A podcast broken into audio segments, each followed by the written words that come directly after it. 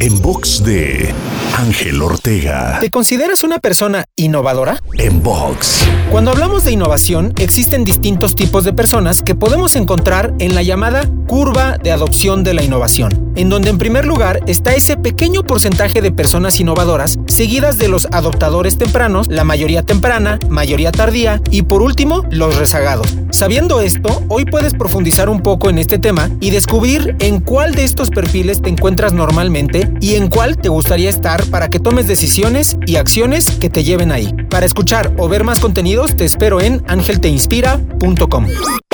En box de Ángel Ortega. En box.